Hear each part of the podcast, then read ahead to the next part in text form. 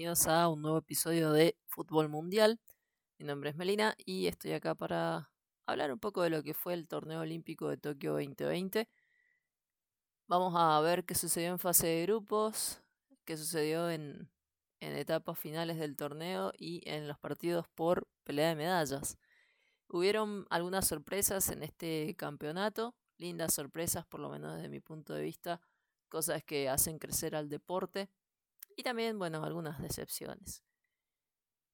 Si empezamos viendo lo que fue fase de grupos, eh, acuérdense de que los grupos en el torneo olímpico para el lado de las mujeres empiezan con el grupo E, luego le siguen e, el F y el G, dos equipos en total, eran los que participaban. Con el grupo E conteniendo a Gran Bretaña, Canadá, Japón y Chile. Este grupo para mí era uno de los más peleaditos o más, eh, se podría decir, em, no voy a decir grupo de la muerte, pero de entrada parecía el más difícil. Sacando un poquito de lado a Chile, que al ser su primer torneo olímpico y más o menos conociendo las características de los seleccionados sudamericanos, estaba medio complicado que pasaran de fase de grupo, teniendo en cuenta los rivales a los que tenían que enfrentar. Aún así, Chile dio una dio pelea en este torneo, tuvo una participación más que decorosa. Mm, ¿Por qué digo esto? Bueno, porque en varios tramos del partido algunos, algunos equipos lograron hacerle bastante daño, incluso podrían haber sacado mejores resultados si no hubieran sido por uno u otro factor. Y tampoco es que perdieron por goleada. Por ejemplo, ellos abrieron el, el torneo olímpico contra Gran Bretaña y teniendo en cuenta que la mayoría de estas jugadoras juegan en una liga altamente competitiva y es más, tenían jugadoras como Kim Little eh, sumándose al mediocampo, entre otras, ¿cierto? Que también son muy habilidosas. Bueno, tenían como que las de ganar. Incluso podrían haber goleado, pero no fue así. El resultado final fue un 2 a 0 con la siempre presente Ellen White. Y bueno, si bien Chile no logró mucho en ese partido, creo que, el 2 a 0 eh, fue un resultado más que decoroso. Luego en el, en el Japón-Canadá se dio una sorpresa, se podría decir. No sé si sorpresa, pero por lo menos de mi parte esperaba que algunos de estos dos equipos se quedaran con el resultado. Yo le daba un poquito más mi derecha a Japón. Japón para mí fue la decepción del torneo. Si escucharon el episodio anterior, se habrán dado cuenta que con el amigo Mario hablábamos acerca de cómo nadie estaba teniendo en cuenta Japón. Y bueno, lograron pasar de fase de grupos, pero como uno de los mejores terceros y, no se vio una actuación sólida de este conjunto.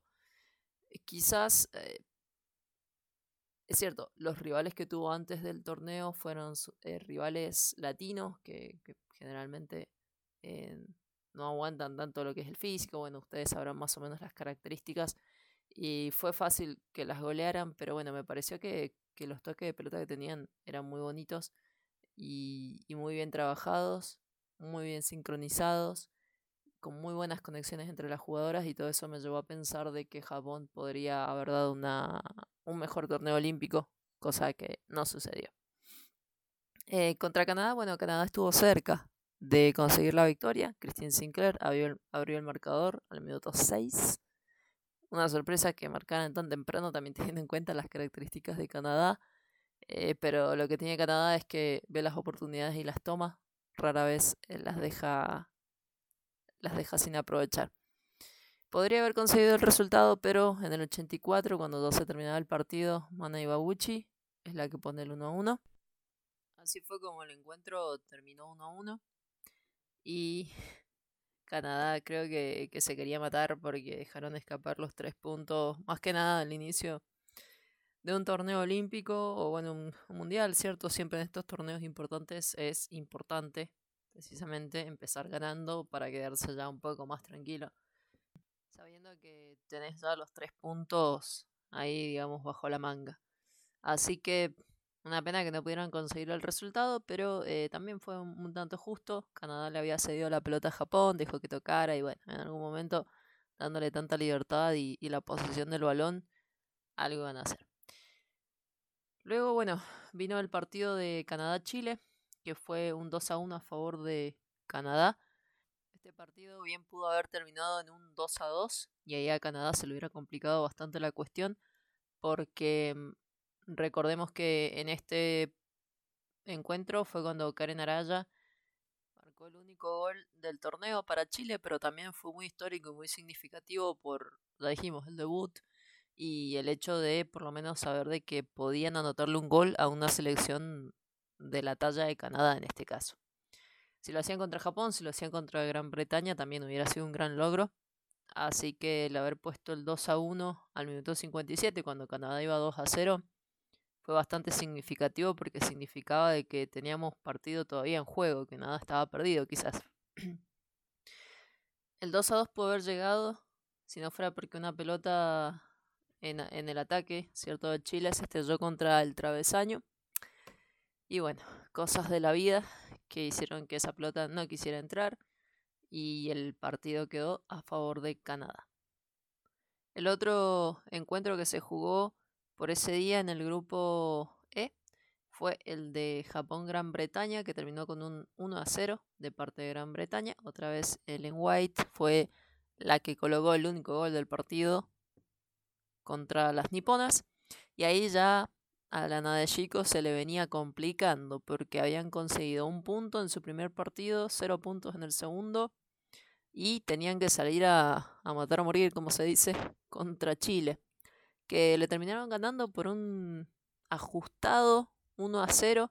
Decimos ajustado porque fue un partido polémico donde incluso Christian Endler se quejó en su cuenta de Instagram que dónde estaba el bar porque claramente se vio como una pelota cruza la línea de la meta japonesa, pero nadie revisó la jugada, el VAR nunca revisó la jugada y lo que bien podría haber sido el 1 a 1 quedó así, en un 1 a 0 de parte para Japón.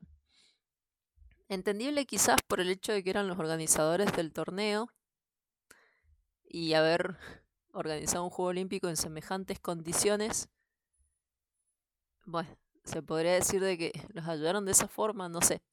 Eh, pero bastante flojo que no hayan colocado el bar y de esta manera perjudicar una selección que quizás junto con Zambia son las que más le ha costado llegar a este lugar que sabemos que a las selecciones sudamericanas y a las africanas nadie les regala nada. Así que que se hayan ido del torneo de esta forma la verdad que dejó mucho que desear. Entendible obviamente la frustración de Endler, que ella no tiene miedo de callarse nada y me parece muy bien también, teniendo en cuenta que es la capitana de su equipo y tiene que salir a demandar cuando las cosas no se hacen bien. Y el último partido que cerró este grupo, el grupo E, fue el de Canadá contra Gran Bretaña. Se esperaba un muy buen partido. Dieron un muy buen espectáculo, me gustó mucho. Terminó en un 1 a 1 con un gol de Adriana León a los 55 y Gran Bretaña al final empató, pero por medio de un gol en contra. De esta forma el partido quedó 1 a 1. Otra vez se quería matar las canadienses porque teniendo tres puntos, no sé si asegurados, pero sí bastante seguros. Y fueron las que se dispararon solitas en el pie, como se dice. También hay que señalar una cosa importante con respecto a la que terminó siendo una de las figuras de este Juego Olímpico. Me refiero a Stephanie Lavey, la arquera de la selección canadiense, la titular, se lesionó en el partido eh, contra Japón. La tuvieron que sacar, aguantó, atajó un penal incluso, que fue donde recibió la falta. Y luego de atajar el penal estuvo un ratito más en cancha y ya no pudo seguir. La reemplazó Sheridan. En el segundo partido de Canadá, que fue el que jugaban contra Chile, también jugó Sheridan. Fue su debut olímpico como titular en el once inicial. Hizo un buen partido y ya luego Stephanie Lavey, recuperada, volvió a ocupar el puesto de titular que siempre tiene y con mucha razón después de demostrarnos semejante actuación en estos Juegos Olímpicos. De esa manera, bueno, Gran Bretaña clasificó primero con 7 puntos, Canadá segundo con 5, Japón con 4 y Chile lamentablemente no pudo avanzar, se quedó con 0 puntos. Por el grupo F teníamos a Países Bajos, Brasil, Zambia y China, la República de China.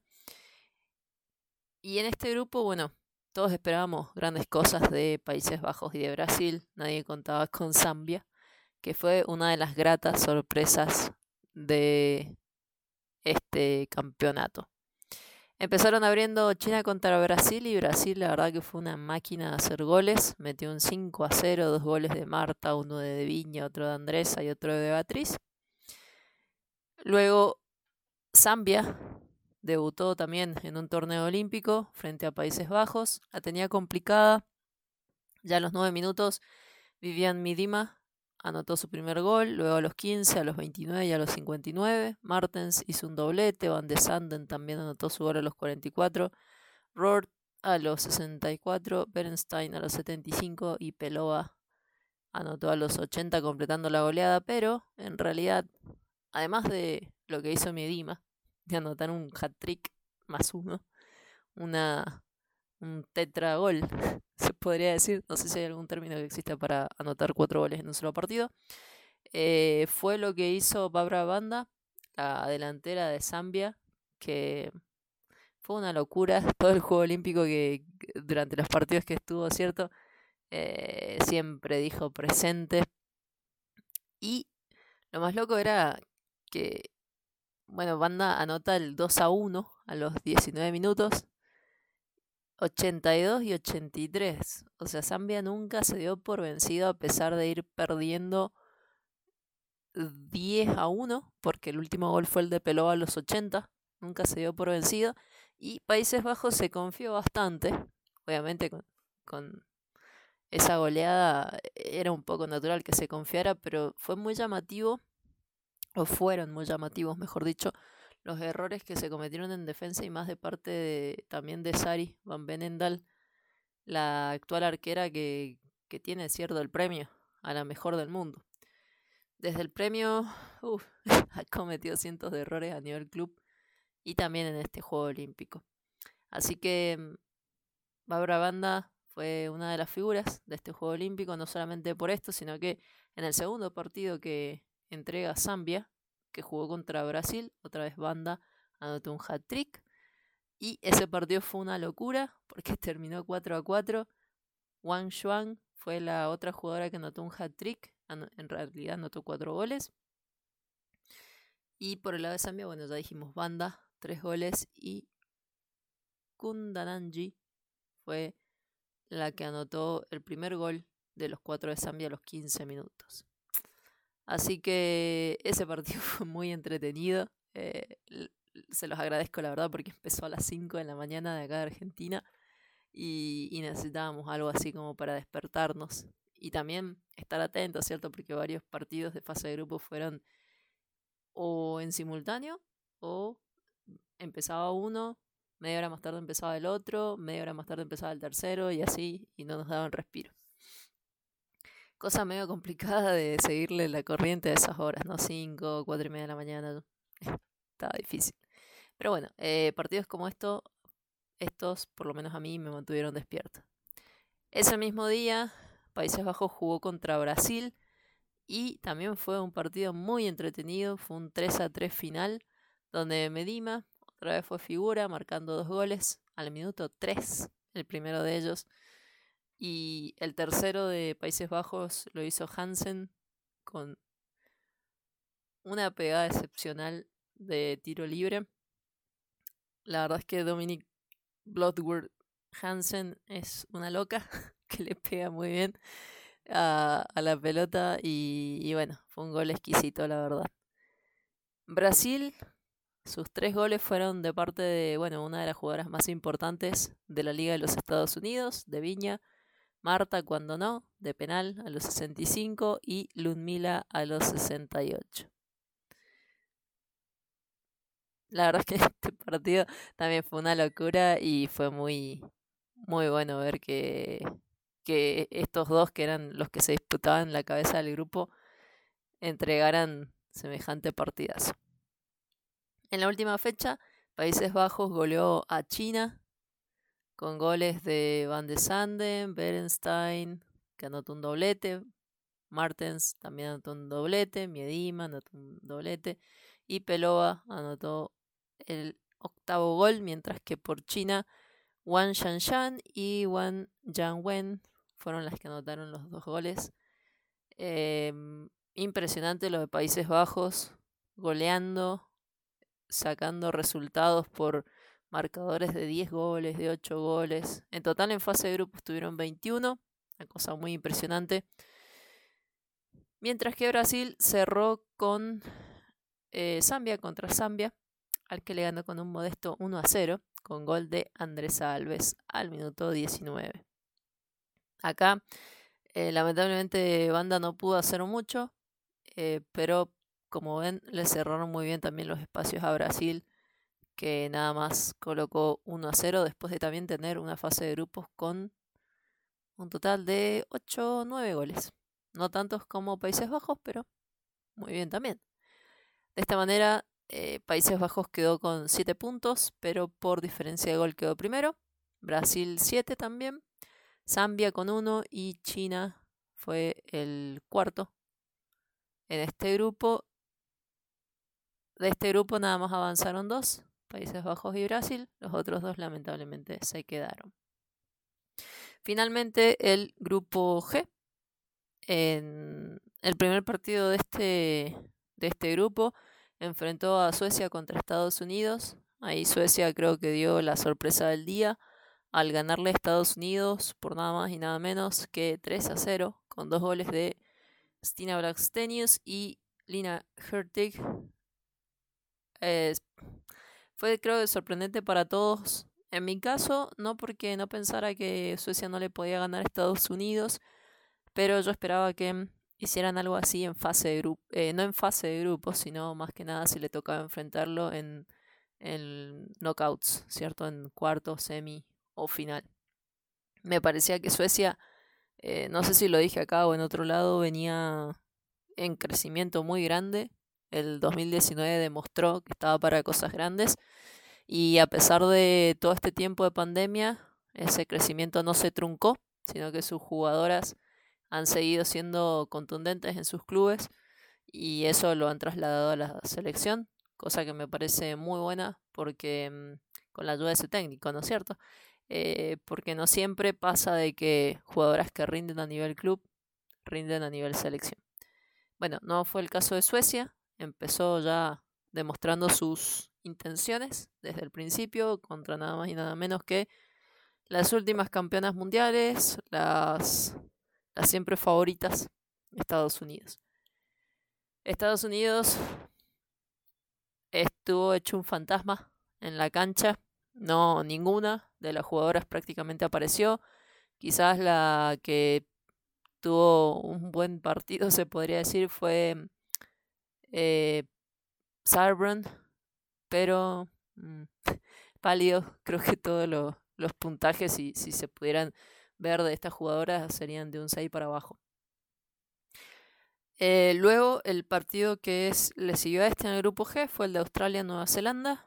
Y acá Australia le ganó a Nueva Zelanda, era lo esperado, pero obviamente siempre uno no se queda con los papeles nada más, sino que quiere ver el partido. Y bueno, de todas maneras no fue un marcador demasiado Ah, que uno podría decir arrollaron a Nueva Zelanda, no, fue un 2 a 1.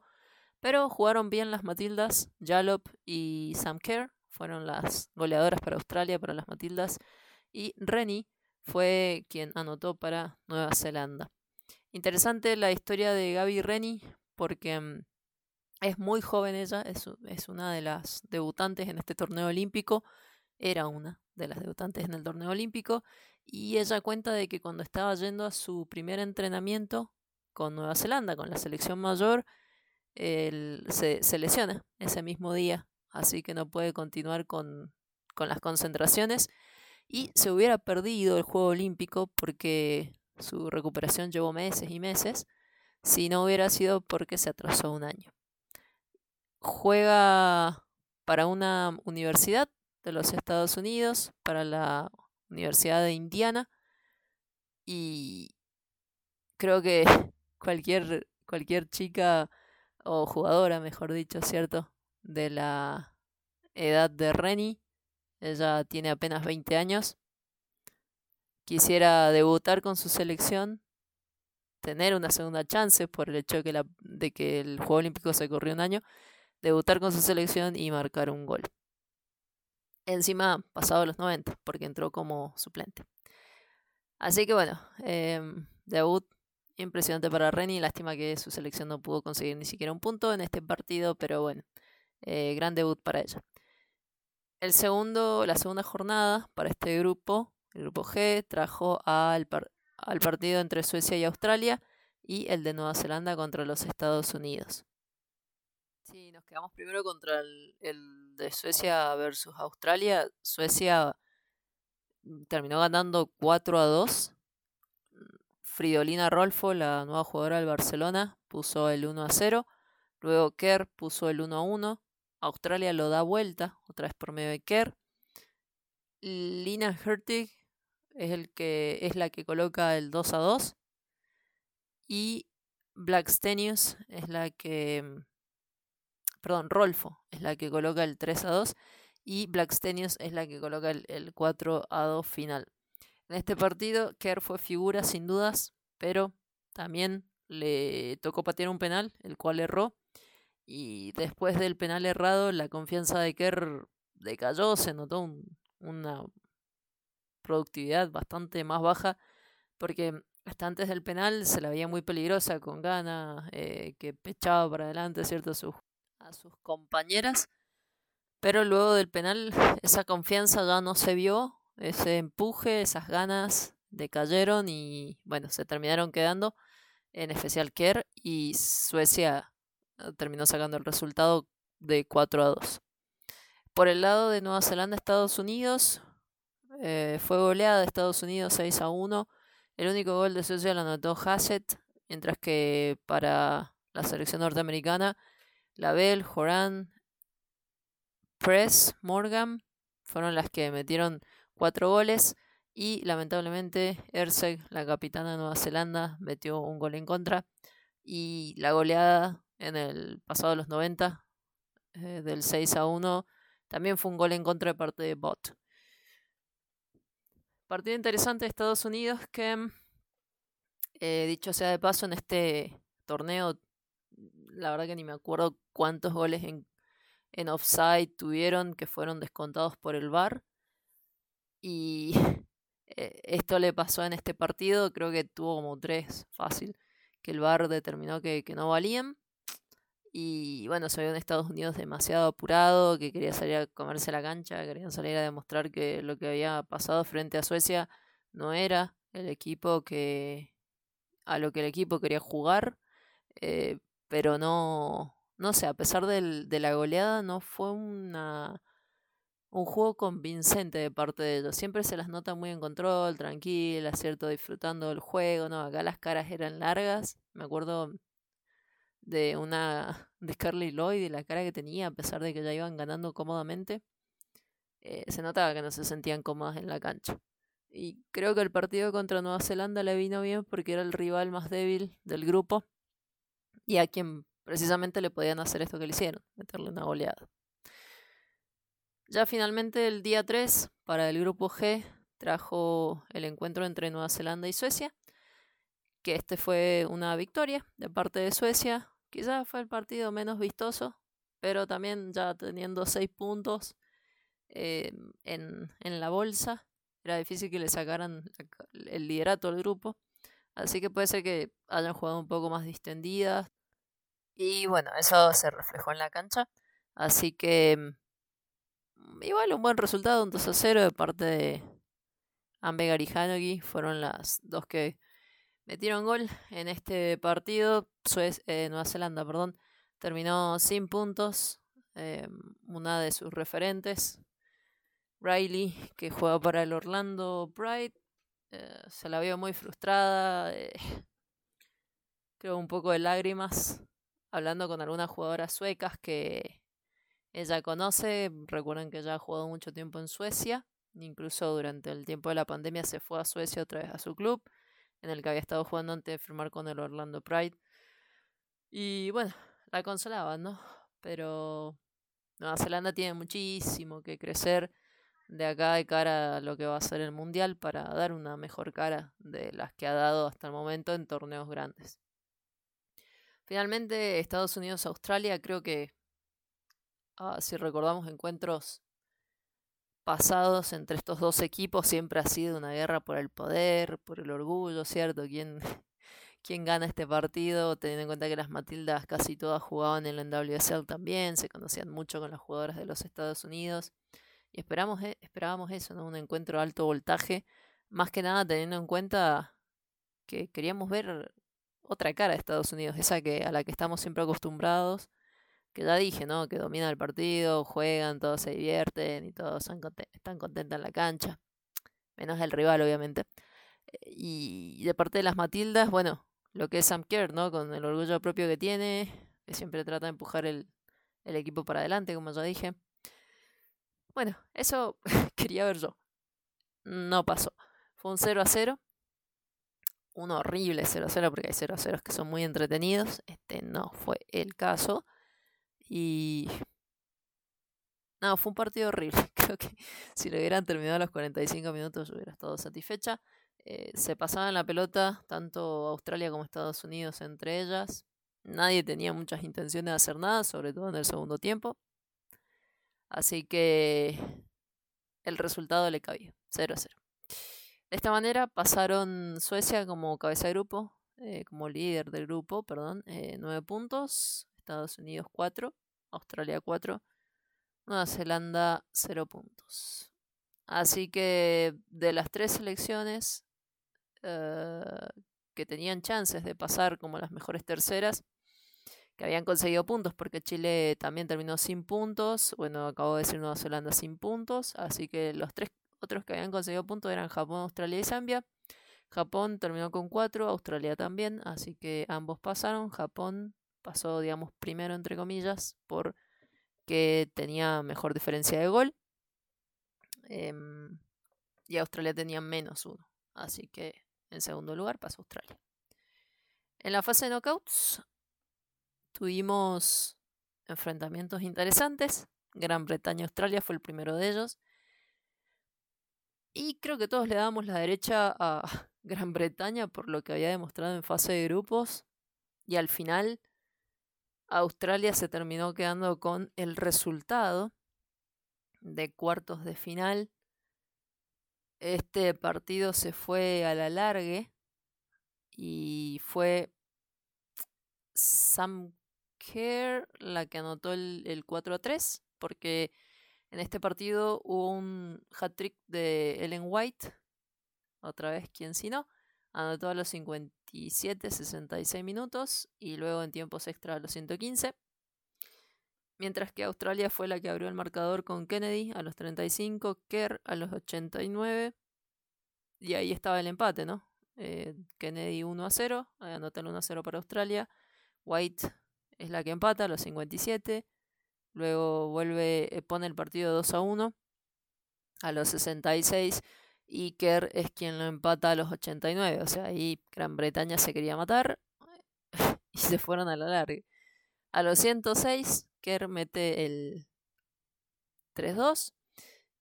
Luego Mary Fowler, otra jugadora que hay que resaltar acá del campeonato de, Australia, es una jugadora, como dicen en Estados Unidos, born and raised en Australia, en lo que tiene que ver con lo futbolístico, ¿no es cierto? Juega en la W League, muy joven, ha resaltado ya desde hace varias temporadas en la W League. Y bueno, le tocaba, le tocaba ir a jugar un partido un campeonato importante. Eh, muy feliz por Mary Fowler, que tiene un gran talento sin duda. Bueno, ella es la que coloca el 3-2, eh, perdón, el 4-2, y Ellen White termina poniendo el 4-3 a los 115. Lamentablemente para las jugadoras de Gran Bretaña no alcanzó y se quedaron otra vez ah, con una plantilla muy prometedora, pero sin ningún premio. luego, otro de los partidos que sucedieron por cuartos de final fue el de Suecia-Japón. Suecia-Japón terminó con un 3 a 1 para Suecia. Ericsson es quien puso el primer gol a los 7 minutos. Blackstenius volvió a aparecer a los 53. Y Aslani de penal a los 68. Colocó el tercero para Suecia. Japón descontó a los 23. O sea, un 1-1 parcial en cierto momento por medio de Tanaka. Pero muy poquito lo de Japón. Y no alcanzó. Se quedaron en cuartos de final muy, muy temprano para hacer un, un torneo organizado en su casa con muy buenas jugadoras y también con una historia que por ahí tendría que, haber hecho que, que, pudieran continuar un poquito más. Pero bueno, no vivimos de la historia, así que el presente nos dice que Suecia estaba siendo la selección más arrolladora de este campeonato. Luego tuvimos una reedición de lo que fue la final del Mundial 2019 entre Países Bajos y Estados Unidos. Yo creo que Países Bajos, eh, diciendo, bueno, soy cabeza de grupo, nunca pensó que se iba a cruzar con Estados Unidos tan temprano. Y fue un partido duro. Quizás todos apuntábamos como un poco más favorito a Países Bajos por lo que Estados Unidos había demostrado. Pero si algo tienen los campeones es un poco de suerte. Y también el hecho de que pueden sacar a relucir eso que las convirtió en campeonas cuando más se necesita. En este partido, Vivian Midema fue la autora de los dos goles que se jugaron en tiempo reglamentario, a los 18 minutos y a los 54. Sam Mewis puso el 1 a 1 al minuto 28 Luego uh, Lynn Williams dio vuelta al resultado, lo puso 2 a 1 al, al minuto 31 y Medima lo empató al 54. creo que una jugadora a resaltar de los Estados Unidos que muchos la ponían en duda es Lynn Williams, precisamente, porque eh, Países Bajos comenzó con muy buen, muy buen juego. Bueno, el gol de Medima a los 18, tempranito. Pero apareció Lynn Williams, que la pusieron de titular en este partido y fue la que metió la asistencia para San Mewes. Y luego, bueno, la que da vuelta al resultado, ¿no es cierto?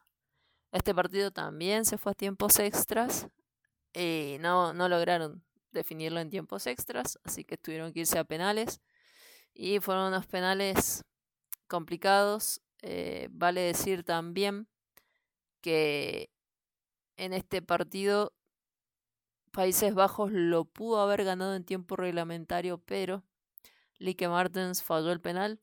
Luego de que Lique falla el penal, en realidad, bueno, lo tira medio feo.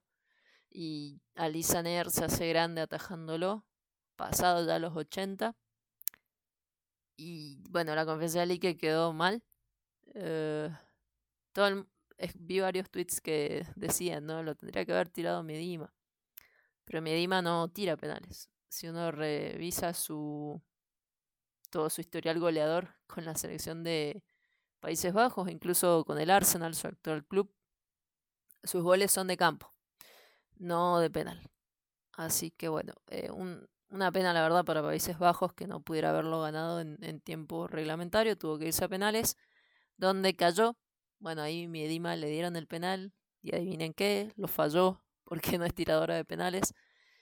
Eh, y, bueno, luego Label fue la que va, lo metió. Hansen lo metió, Morgan lo metió, Van der Graag lo metió, Press lo metió. Eh, y la que falla luego es Nuven. Y Rapino, uff, un golazo de Rapino en penales que hizo que la tanda de penales terminara 4 a 2 y pasara Estados Unidos a semifinales. Dos cosas a resaltar de esta tanda de penales fue eh, que Morgan y Press, quienes fallaron sus penales en el Juego Olímpico de 2016 contra Suecia, por lo cual terminaron quedando eliminadas, fueron las que metieron estos penales en esta ocasión. Eh, muy bueno para la confianza de ella, en especial para Morgan, que siempre ha tirado varios penales y muchas veces ha fallado. Así que fue la verdad que muy triste ver cómo las jugadoras de Países Bajos lloraban desconsoladamente. Medima, eh, Jackie Grunen, ah, bueno, creo que todas. y Lique Martens más que nada porque ella después en conferencia de prensa dijo que fue su culpa, que se hacía cargo de, la derrota del equipo, que si ella lo hubiera metido no hubieran tenido que irse a tiempos extras, que si no se hubieran tenido tiempos extras ni a penales y no hubieran perdido y hubieran pasado. Cosas del fútbol, es así, puedes tirar un penal muy bien y, bueno. Y te lo atajan, ¿qué vas a hacer? la verdad es que no lo tiro bien, pero eh, son cosas del fútbol. La última eh, semi, eh, perdón, cuarto de final fue la de Canadá-Brasil. En realidad no fue la última, esa fue la primera que se jugó. En el día, a las 5 de la mañana empezó. Canadá-Brasil, eh, creo que todos iban, se fueron con Brasil para, para que ganara este cuarto de final. Y fase de grupo indicaba, por lo que habíamos visto, de que probablemente Pia pudiera ahí ganarle a la selección de Beth Prisman. Y terminaron 0 a 0 en tiempo reglamentario se fueron a tiempos extras. Nadie pudo descontar ahí, así que también a penales. Y fue bastante duro ver que en los penales la primera que va a tirar es Christine Sinclair. Y no, no pudo meterla, se la atajaron. Y la cara de Sinclair, me acuerdo durante la, la tanda de penales, era un sufrimiento terrible. E, el partido terminó quedando para Canadá por un resultado 4-3 y Sinclair lloraba, creo, de, lo aliviada que estaba. Sinclair fue la única que falló de las cinco tiradoras. El resto, Fleming, Lawrence, León y Gilles, Gilles perdón, eh, los metieron. Eh, resaltamos a Jessie Fleming, que fue una de las que más tiró penales en este torneo, y todos los metió con muchísima autoridad. Para el lado de Brasil, eh, Marta, De Viña y Erika, las tres primeras metieron sus penales, pero Andrés Alves, que ya había pateado un penal y lo había metido, falló. Y Rafael, la última, también falló. Así que pasó Canadá. De esta manera las llaves de semis quedaron de la siguiente forma. Australia va a jugar contra Suecia y Estados Unidos contra Canadá. Creo que en el de Australia-Suecia todo el mundo colocó como amplio favorito a Suecia, pero no le fue tan fácil. Terminó ganando por un 1 a 0 con gol de Rolfo, apenas volvieron de, de los vestidores al segundo tiempo y Australia quizás no estaba del todo ordenado. Pasó un minuto desde el silbatazo inicial del segundo tiempo y Rolfo sorprendió, pero Australia había jugado un, un muy buen primer tiempo y creo que lo mejor que le pudo haber pasado a Suecia fue haberse ido al entretiempo con el marcador en cero y también que el primer tiempo terminara, ¿no es cierto? Porque eh, Australia lo tenía contra las cuerdas y, faltaba poquito, creo que si le daban cinco minutos más, Australia le metía el 1 a 0. Bueno, no pasó, con el 1 a 0 Suecia se quedó un poquito más tranquilo, empezó a dominar un poco más el partido, Australia fue de todas maneras a intentar conseguir el empate, pero no pudo. Así que partido a favor de Suecia y mm, bueno, se demostrando que era uno de los candidatos a quedarse con el título, aunque Australia ya había demostrado que metiéndole presión y podían sacar el resultado. Y en el caso de Estados Unidos-Canadá, esta era una reedición de lo que fue eh, el partido que se dio entre estos dos seleccionados en Londres 2012, donde Canadá, bueno, todos cuentan, ¿no? La, historia inolvidable, uno de los mejores partidos que se han entregado a nivel olímpico, donde Canadá lo iba ganando cómodamente, Estados Unidos eh, se lo empata y lo termina dando vuelta, ganando 4 a 3. Sinclair dijo unas palabras después del partido que, había Estados Unidos había sido ayudado por los referís, eh, por lo cual se ganó también una multa. Pero bueno, el partido ya estaba perdido, eh, fuera o no cierto, eh, ya está. Había quedado a favor de Estados Unidos, de ahí Canadá se quedó con la espina. Por eso y por tantas otras veces, ¿no es cierto? Que mm, la selección esta le ha ganado a, a Canadá tantas veces en tantos torneos. Así que muy interesante lo que hizo Canadá. También se aprovechó en Estados Unidos que no estaba pasando por su mejor momento. Aguantó muy bien en defensa. Ya algo así lo había demostrado en la Copa Lips, bueno, la Lips Cup. Y eh, no, o sea, si bien tuvo momentos en los que Estados Unidos pudo haber marcado el 1 a 0, no pasó demasiados momentos de zozobra. Hay que resaltar a Vanessa Gilles, que todo lo que iba para el, área lo tiraba para afuera, no había forma de pasarla. Impresionante el trabajo de la defensa, Kadisha Buchanan también, Ashley Lawrence. Todo el equipo defendió muy, muy bien.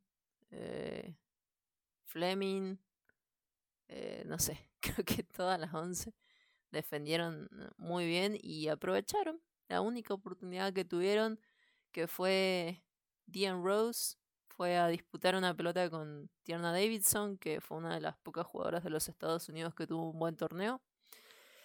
Y lamentablemente, Tierna cometió una falta en el área contra Diane Rose. Ya le había ganado la posición. Y el VAR lo vio y decretó penal. Sinclair tomó la pelota. Y bueno, una cosa que no mencioné fue que mm, Alisa Nair se había lesionado, así que A.D. French, la era suplente, tuvo que entrar y, y, defender el arco de los Estados Unidos. Y bueno, cuando Sinclair toma la pelota, fue como un momento así en que se paró todo el mundo en un segundo porque Eddie French era su compañera en Portland Thorns hasta ese momento. Y bueno, pensé de que lo iba a tirar Sinclair, pero se dio vuelta, le dio la pelota a Fleming. Y bueno, creo que, que fue bueno que eso pasara, tanto por si Christine metía el penal y mandaba con eso a Canadá a, a la final, como si A.D. French se lo atajaba, se lo atajaba a su capitana una jugadora histórica, la goleadora a nivel internacional, tanto en hombres como en mujeres. Eh, iba a ser un momento bastante complicado. Así que creo que fue bueno que, le diera la pelota a Jesse Fleming. Jesse Fleming tuvo hielo en las venas y lo tiró, pero de manera perfecta. Eddie French se tiró muy, muy bien, pero no hubo forma de que llegara a tapar esa pelota. Con ese solo gol, Canadá derretó a los Estados Unidos de manera histórica y consiguió el pase a la final, nada más y nada menos.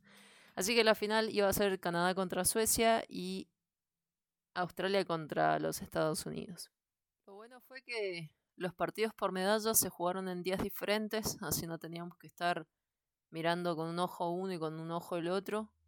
El 5 de agosto se jugó el partido por medalla de bronce en el cual Australia y Estados Unidos nos entregaron el partido que todos esperábamos cuando se enfrentaron en fase de grupos. Rapino, Megan Rapino anotó un gol olímpico a los 8 minutos. Sam Kerr ah, fue la que colocó el empate a los 17. Megan Rapino otra vez apareció a los 21. Kaylin Ford, que por cierto, eh, la dupla Ford-Kerr tuvieron un entendimiento impresionante en estos Juegos Olímpicos, muy buenas conexiones y se notó durante todo el torneo, incluido acá en este partido. Pero antes de que Australia lo pudiera empatar, Carly Lloyd metió el 3 a 1 al minuto 45 más 1, o sea, en un tiempo, en los minutitos estos que se dan suplementarios. Y. ¿Quién otra que Carly Lloyd cuando vuelven del vestuario al minuto 51, mete lo que sería el 4 a 1. Dos jugadoras veteranas, mucho se ha dicho en este torneo de la edad, cierto, de que Estados Unidos tenía un plantel muy, muy viejo, entre comillas, y por eso también es que le costó. Pero si hay algo que sacamos de este partido es que eso no es cierto. O por lo menos, quizás es el 10% el culpable de lo que pasó en este torneo con Estados Unidos, pero no fue el principal factor de que los resultados no se le dieron. Entonces, bueno, teníamos un 4 a 1 parcial a favor de los Estados Unidos. Todos pensábamos de que esto ya era historia terminada, pero no. Mencioné la gran conexión entre Kerry y Ford. Y bueno, eh, fue Ford precisamente la que mete el 4 a 2. Tenían dos goles de ventaja, estaba todo quizás controlado hasta ese momento, pero Australia no se iba a dar por vencido por ese mismo amor propio que mencioné y también cierto que querían dar una buena imagen en un torneo importante, teniendo en cuenta que el próximo torneo importante va a ser en su casa. Y una jugadora que me pareció a mí que durante el torneo no tuvo gran impacto, me refiero a Emily Gilnick, fue la que entró de cambio, estuvo ni 10 minutos, la jugadora del, del Brisbane Roar, que juega en la W League, en cancha y terminó colocando el 4 a 3 y ahí Estados Unidos se lo vio complicado. Pero bueno, eh, el resultado quedó así, ¿no es cierto? 4 a 3 a favor de los Estados Unidos y consiguieron la medalla de bronce. Una medalla de bronce que para el fan promedio quizás o el, el que nada más disfruta de las victorias de este equipo fue muy poco, pero teniendo en cuenta Em, las veteranas. Eloy ya anunció su retiro, eh, también teniendo en cuenta los problemas que presentó este equipo durante todo el campeonato. Creo que es admirable que consiguieran una medalla. Una medalla no es fácil de conseguir. Y bueno, teniendo en cuenta que se habían ido en cuartos de final en el 2016, me parece que es una medalla que tienen que valorar. Finalmente, en el partido por medalla de oro, que se jugó al día siguiente, y menos mal que les cambiaron de horario, porque precisamente una de las cosas difíciles de lidiar allá en Japón era el tema de la humedad. Y si jugaban al horario que habían decretado al principio, iba a estar bueno para nosotros, porque iba a ser alrededor de las 11, 12 de la noche, pero no para ellas. Así que menos mal que, no los hicieron jugar al mediodía y las hicieron jugar a la noche en horario estelar, como se lo merecían, propio de una final y después de un torneo que los hizo jugar cada tres días. Y fue la verdad un partido muy bueno entre estas dos selecciones, Suecia, Canadá, creo que todos apuntaban como favorito a Canadá, perdón, a Suecia. Pero Canadá, como dije, supo aprovechar las chances que tenía y si bien Canadá es una selección que anota poco, también le meten pocos goles. Y eso jugó también a su favor. El resultado final, al final de los 90, fue 1 a 1. Se fueron a tiempos extras. Siguió 1 a 1, así que tocaron penales. Black Senius fue la que ah, abrió el marcador al minuto 34. Canadá no se desesperó. Y Jesse Fleming, otra vez de penal, fue la que puso el, empate a los 68. Cuando terminó terminaron los tiempos extras, las caras de las jugadoras de Suecia decían mucho. Y bueno, también te dice un poco del temple, ¿no es cierto?, de las jugadoras y del equipo en general. Eh, no me voy a olvidar nunca la cara de Aslani diciendo no, no, no, no. No lo podía creer. Y es que Suecia había sido el que había tomado el protagonismo que tendría que haberlo ganado en 90 minutos, pero Canadá resistió muy bien, otra vez su defensa, Vanessa Giles, eh, todo el equipo, la verdad que fue una unidad para defender. Y bueno, como ya dije, figura Jesse Fleming al tirar penales. Eh, espero que esto haga que la metan un poquito más en el Chelsea. Y si no, que algún otro equipo pueda ficharlo, aunque sea que se vaya de, préstamo y la aprovechen, porque la verdad es que es una jugadora que a mí siempre me ha gustado mucho y es una pena que en el Chelsea casi no vea minutos. En los penales, la jugadora que quizás peor estaba cuando terminó el partido, Slani, fue la primera en tirar y lo falló. Eh, Fleming fue la primera en tirar para Canadá y lo metió. Luego para Suecia fue Bjorn. Terminó metiéndolo. Natalie Bjorn, Lawrence falló. Ah, luego, para la Suecia fue Olivia Shu y lo metió. Vanessa Gilles lo falló. Luego fue el turno de Anna Ambegard, también lo falló. Adriana León lo falló. Y ahí estábamos 2 a 1 a favor de Suecia. En el penal número 5. Si Caroline Seger lo metía, la capitana histórica de Suecia, una jugadoraza. Y la medalla era para Suecia. Pero contra todo pronóstico, voló la pelota por encima del travesaño y Canadá seguía con vida. Diane Rose, una jugadora que fue apareció en momentos clave, que, entró de suplente siempre, eh, fue la que mete el quinto para Canadá, poniendo dos a dos las cosas. Y ahí se fueron a muerte súbita. Jonah Anderson ah, va y lo erra. O mejor dicho, eh, la ve, lo ataja. Y bueno, eh, Canadá tenía la oportunidad de hacer jaque mate. ¿Quién va? Bueno, Julia Grosso, una de, de las más chiquitas de Canadá, que tiene muy poquitos partidos internacionales. Apenas tiene 29.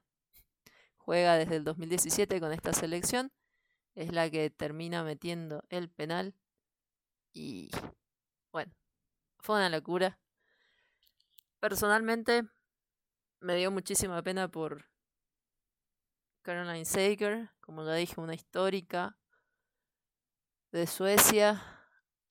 Eh, hay otras jugadoras de Suecia que me gustan mucho, pero más que nada me dio pena por ella. Creo que uno de los grandes matchups anticipados de esta final era eso, Sager contra Sinclair, dos jugadoras que también se tienen mucho aprecio y que han jugado juntas anteriormente.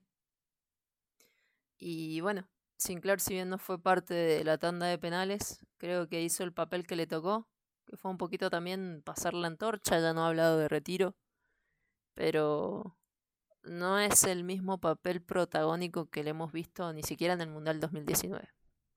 En momentos claves ella supo ceder la pelota, salir cuando Beth Prisman así lo determinó, sin poner caras largas, siempre apoyando al equipo. Eh, no me voy a olvidar también, antes de los penales, eh, esto dice mucho del, carácter de Sinclair, haciéndoles masajes a sus compañeras más chiquitas, a Jordan Jairo, por ejemplo, eh, a Grosso también dándole palabras de ánimo a, a Jesse Fleming. Eso muestra cómo ella siempre pone el equipo, ¿cierto? Antes que, que su personalidad, eh, que los récords individuales. Y bueno, creo que todo eso hizo que Canadá lograra esta medalla de oro que es histórica. Y no solamente para el equipo, sino también para Christine Sinclair. Porque por más de que ella no fue protagonista quizás de este Juego Olímpico, de esta Canadá de oro. Eh, sí, todo el equipo creo que jugó para que ella pudiera, cuando ella lo decida, retirarse tranquila y tener esa medalla de oro en su haber. Una cosita más que me acuerdo de, esto que me quedó grabada fue Jessie Fleming defendiendo. Ah, no me acuerdo cuál era la atacante sueca, pero la sueca le había ganado ya la posición, iba a tirar el centro al, al área y Jesse Fleming con lo último que tenía se levantó y se tiró, tapó la pelota con parte de la cabeza, parte de, de, la, de la, espalda. Em, así que bueno, un trabajo defensivo con todo lo que tenían, pusieron lo que tenían, lo que no tenían y el, todo este trabajo, bueno, les dio resultado. Una pena para Suecia porque recordemos que ellos habían salido medalla de plata en Río 2019. También cayeron en penales y otra vez les tocó perder en las mismas instancias. Sé que la plata en un partido así no se valora tanto, toma su dimensión y su valor con el tiempo. Eh, pero bueno, creo que una de las grandes cosas que, que sacamos también de, de, Suecia es que ya nos es un rival a tomarlo a la ligera. Todos nos quedamos, ¿cierto?, con la España del 2019 y que hasta el día de hoy sigue arrasando con sus jugadoras a nivel individual. Y bueno, no tomamos tanto en cuenta Suecia, ¿no? Eh, siempre nos quedamos con España, Francia, Alemania. Pero creo que con lo demostrado por Suecia en este torneo, ganándole a los favoritos, ganando incluso por goleadas, eh, ya no es más un rival que tomar a la ligera. Es para verlo, para ver su liga, ah, para prestarle más atención a sus jugadoras. Y bueno, veremos qué pueden hacer de acá a dos años en el Mundial. Eso ha sido todo por hoy. hay muchas cosas más que comentar que han estado sucediendo en el mundo del fútbol femenino, pero no quería dejar pasar más tiempo sin hacer como una review de lo que pasó en Tokio 2020. Goleadoras, termino con eso. Eh, la goleadora de este torneo, a pesar de haberse ido temprano, fue Vivian Miedema con 10 goles. Le siguieron con 6 goles 3 jugadoras Sam Kerr, Ellen White y Barbara Banda 5 goles, Stina Blackstenius. Eh, Wang Xuan con 4 goles, al igual que Lique Martens. Y con 3 goles, Marta Lineth Bernstein y Fridolina Rolfo. Veremos qué más pasa de acá en más. Hay clasificatorios para el Mundial viniendo para la UEFA. a fin de año largan los clasificatorios de CONCACAF. El año que viene Copa América para la Conmebol y así seguimos, ¿no? Eso ha sido todo por hoy. Muchas gracias y cualquier cosa pueden escribirme en Twitter. Eh, mi nombre en Twitter es Melina07. Y ahí estamos para cualquier cosa, sugerencia, duda, pregunta. Eh, haré lo máximo posible por responderlas. Muchas gracias y hasta la próxima.